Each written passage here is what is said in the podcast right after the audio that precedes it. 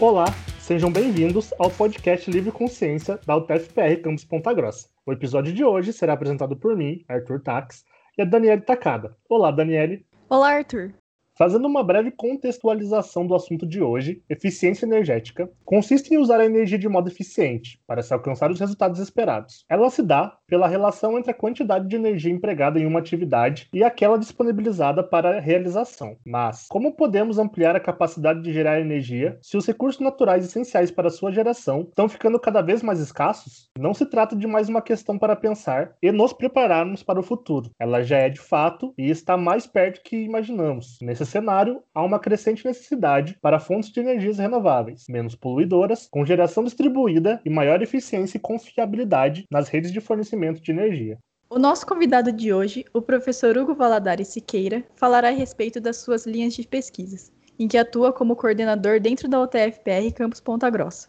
E também irá nos contar como está sua rotina no laboratório em tempo de pandemia. Professor Hugo, primeiramente, queremos agradecer por você ter aceitado nossa participação nesse bate-papo e gostaríamos que você se apresentasse para nossos ouvintes, contando um pouco sobre a sua formação e trajetória.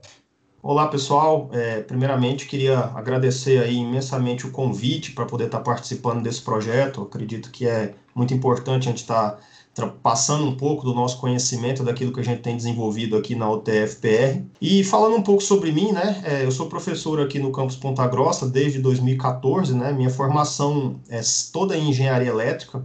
Fiz engenharia elétrica no campus, no campus Ilha Solteira da Universidade Estadual Paulista, né? Entre 2002 e 2006. Em 2007, comecei o mestrado, então, na Unicamp, quando comecei a estudar alguns conceitos daqueles que eu uso até hoje, né? E lá na Unicamp eu fiz meu mestrado, meu doutorado e um primeiro pós-doutorado que foi anterior à minha entrada aqui no campus Ponta Grossa, né? Em 2017 eu realizei uma segunda etapa de pós-doutoramento na Universidade de Pernambuco e na Illinois State University nos Estados Unidos, né? Então foi essa a minha trajetória e formação acadêmica e foi nesses, nesses espaços, assim, durante a minha formação que eu comecei a estudar um pouco da questão energética e aquilo que tudo isso que é envolvido aqui na questão da geração de energia. Bom, professor Hugo, você poderia explicar aos nossos ouvintes basicamente o que consiste a sua linha de pesquisa? Então, Dani, na verdade, é, eu trabalho com algumas linhas de pesquisa principais, né? Mas a, eu acho que aquela que mais interessa aqui ao, ao tema, né, que foi abordado aqui nessa conversa, é, seria aquela relacionada à geração de energia elétrica, né?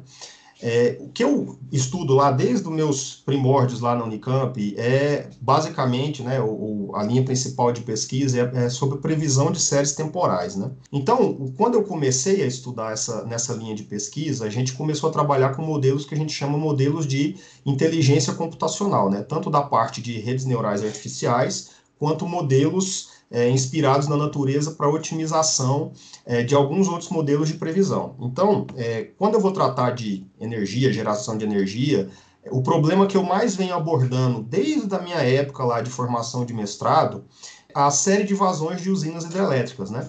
Então imagina que usina hidrelétrica para gerar energia, ela precisa de quê? Precisa de água, né?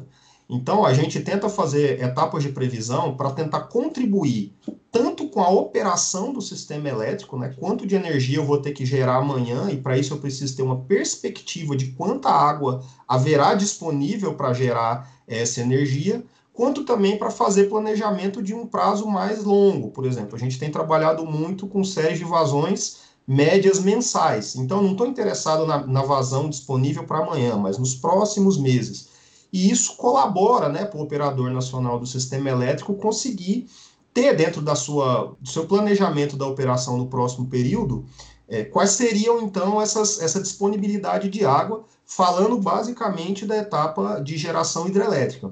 Mas nós também temos uma linha de pesquisa é, importante que está tratando nos dias atuais é, a respeito de previsão de ventos, né? Vento para geração de energia eólica. Utilizamos também modelos inteligentes, como as redes neurais artificiais, modelos lineares da família Boxing-Jenkins, e esse mais com um foco na geração diária, né, nas próximas horas, no próximo dia, e aí sim para trabalhar mais na operação do dia a dia, né?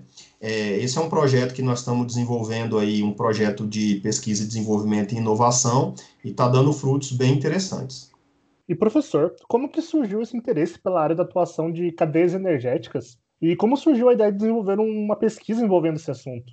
Pois é, Arthur, na verdade, é, foi meio por acaso, né? Quando eu terminei minha graduação em engenharia elétrica, eu achava que o meu mestrado ia ser na área de controle. Me mudei de cidade, né, de Ilha Solteira, que é lá na divisa com Mato Grosso do Sul, fui para Campinas, que é quase do lado de cá, né, mais para perto do litoral de São Paulo, e foi, na verdade, uma ideia proposta pelo meu orientador, né, pelos meus orientadores, né, professor Cristiano e professor Holmes, lá da Unicamp, né? E eles sugeriram, olha, por que, que a gente não trabalha primeiro com previsão de séries temporais. E nessa reunião que a gente teve, nesse bate-papo para desenvolver o tema, ou para elaborar o tema, foi que surgiu a, a questão de fazer previsão de vazões, né? A ideia surge porque as vazões, elas são séries que já são estudadas há muitos anos no Brasil. A gente tem dados disponíveis há décadas. Para falar a verdade, é, o Operador Nacional do Sistema Elétrico, ele libera dados desde 1931 a respeito das vazões das usinas, né?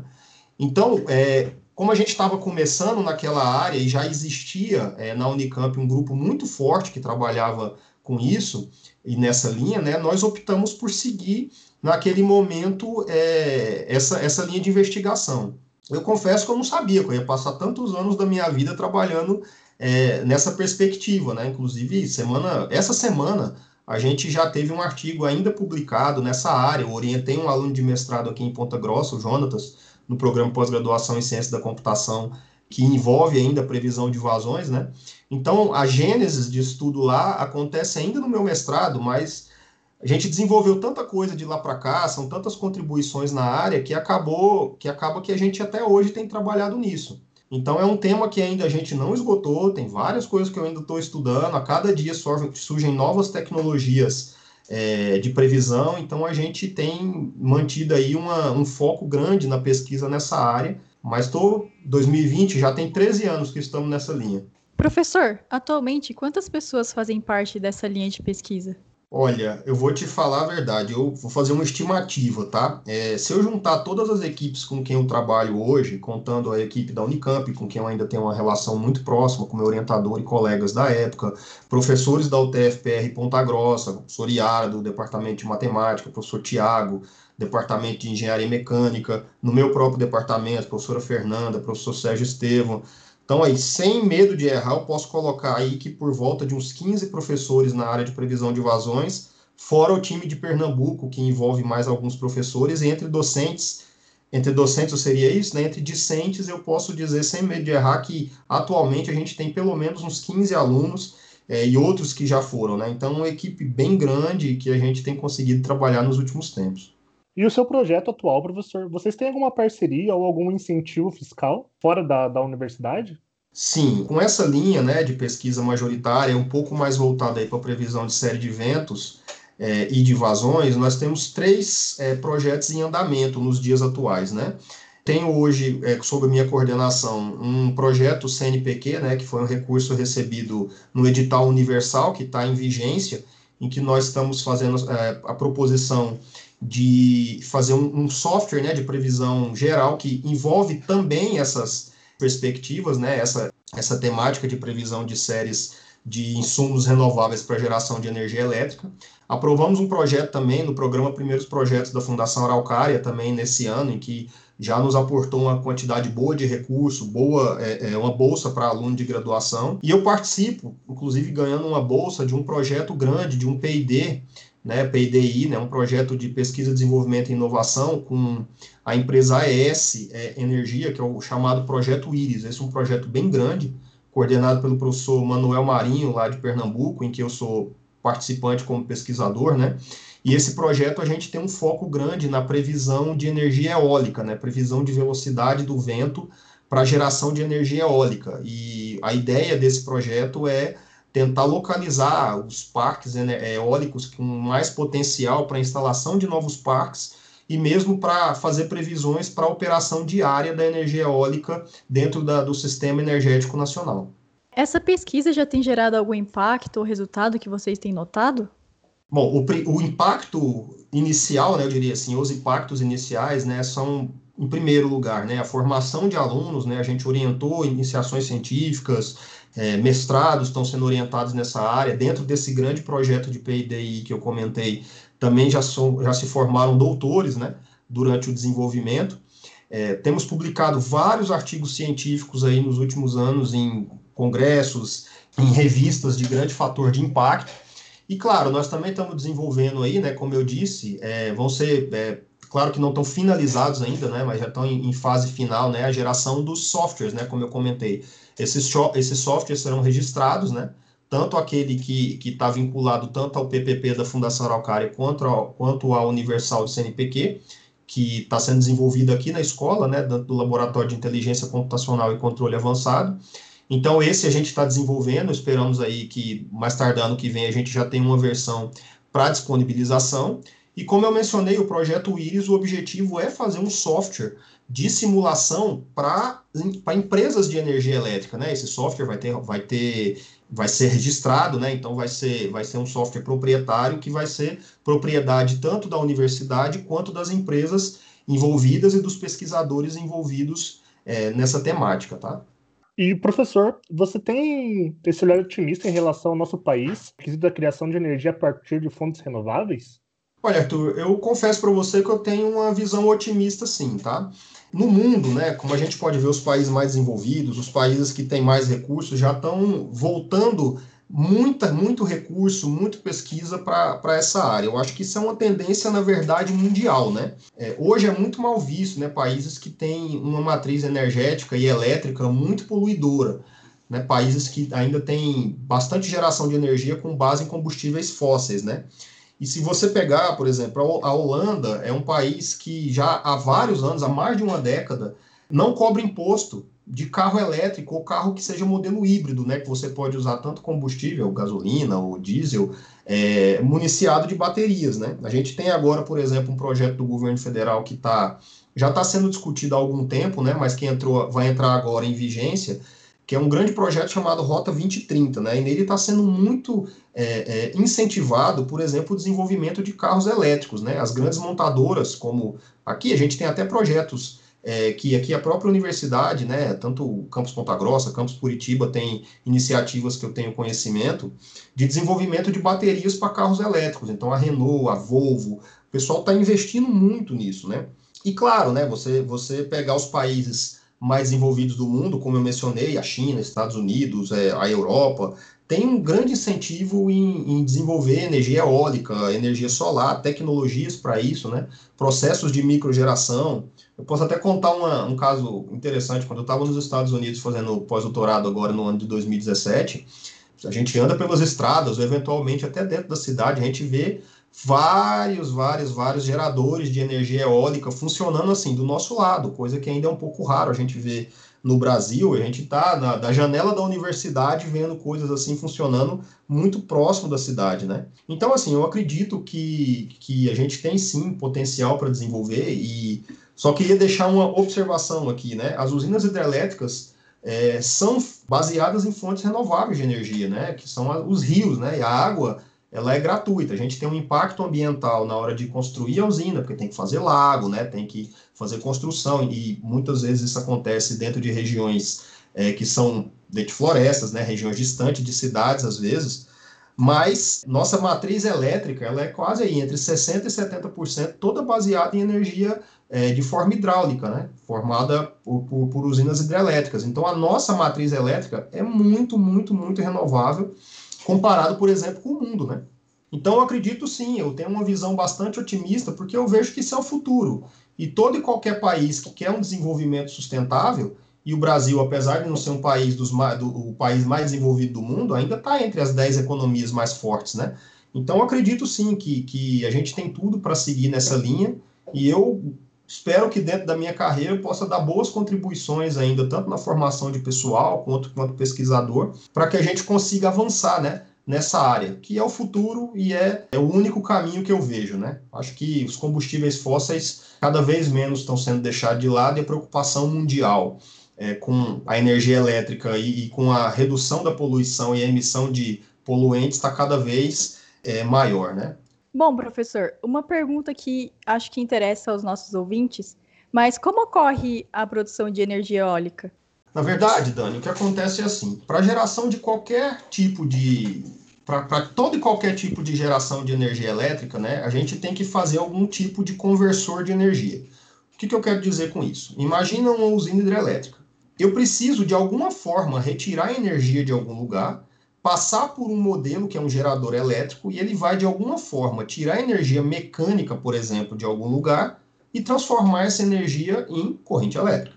No uso hidrelétrica, como é que a gente faz isso? É, a água correndo pelo rio, que a gente pode armazenar, e faz essa água correr por dentro, por dentro da usina, ela vai gerar as pás de uma turbina, e essa turbina, esse movimento mecânico que a gente, que essa água vai gerar nessa turbina, faz com que o giro dela faça sair energia elétrica, ou faça sair uma corrente elétrica, e daí essa energia é distribuída.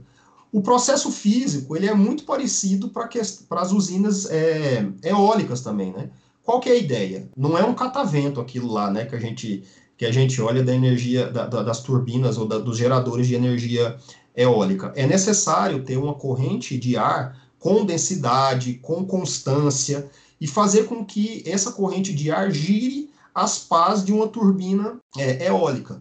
Uma vez que essas pás tão, são geradas, você vê, está sendo é gerada uma quantidade de energia mecânica.